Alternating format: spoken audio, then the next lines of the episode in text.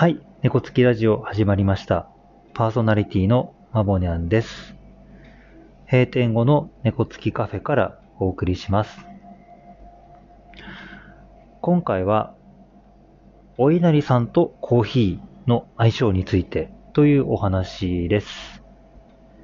えーこの、えーお話というかこの企画は、えー猫つきラジオを始めるきっかけをくれた、え友人であり、えリスナーである、えー方がですね、えー今回たまたま猫つきカフェに来た時に、えーコーヒーに合うお稲荷さんってっていう話をしてくれたんですね。で、えー準備のいいことに、えーお裾分けで、えーお稲荷さんも買ってきてくれてたんです。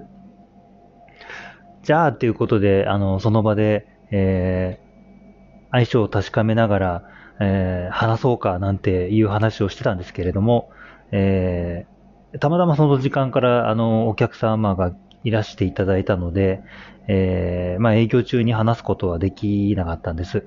なので、今、閉店後に、えー少し、えーその持ってきていただいたお稲荷さんと猫付きのコーヒーで、えー相性を見てみたいと思います。まあ、ちょっと食べる前にですね、えーまあ、常々、猫付きカフェのコーヒーに何が合うかっていうことをお伝えしているときに、最近は、えーあんこと合うコーヒーということを、まあ、ある意味伝えてますし、売りの一つにと思っています。えーですので、えー最近、ここ1年は、えーたい焼きとコーヒーという形で、えーお店のメニューを作っています。自分がお店を始めるときは、コーヒーといえば、ベイクドのチーズケーキでしょうと思って、えーチーズケーキを切らすことは、そんなんありえないっていうぐらいに、えー思っていたんですけど、もう、もはや今はチーズケーキを置いていなくて、えーあんこを欠かせないでしょっていう風な、えーお店になっています。まあ、前置きは少しこのくらいにして、えーでは、早速、えーお裾分けいただいたお稲荷さんを、まず、お稲荷さんだけ食べてみたいと思います。いただきます。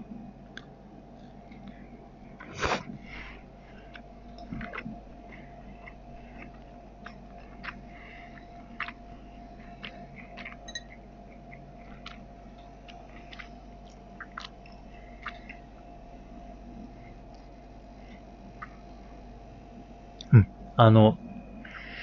まあ、お稲荷さんの部分は、えー、割と甘さが強いですね。でも、ただ、ご飯は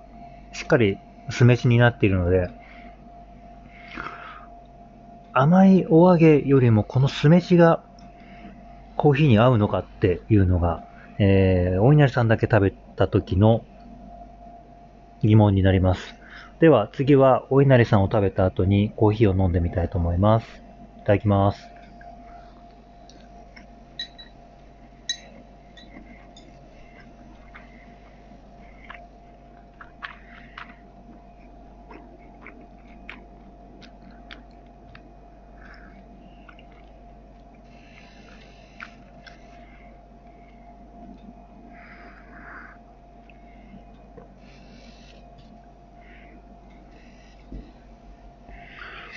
えーコーヒーは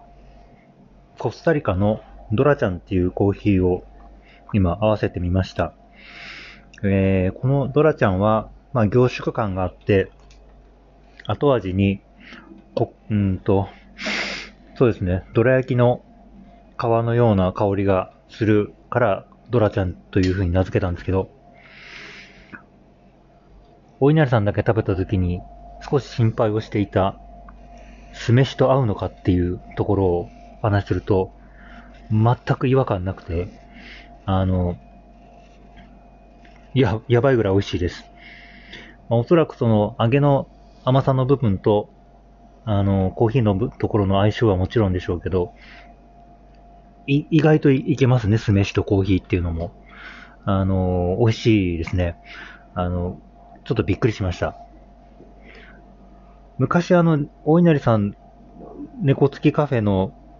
メニューでも実はちょっと遊びで作ったことがあったんですけど、ここまで合うと思ってなくて、えー、それは多分甘さが足らなかったんだなっていうのを今日改めて思いました。あの、また新しい発見をさせていただきました。えー、ありがとうございます。えー、もしかしたら、えー、このお稲荷さんとコーヒーみたいな組み合わせが何かの時にメニューに並んでいるかもしれません。えー、もしあのリスナーの方でなんかこんなのありますよっていうのがあったら、えー、遠慮なくお知らせください。えー、また試してみたいと思います。以上、猫つきラジオ、マボニャンでした。ではまた。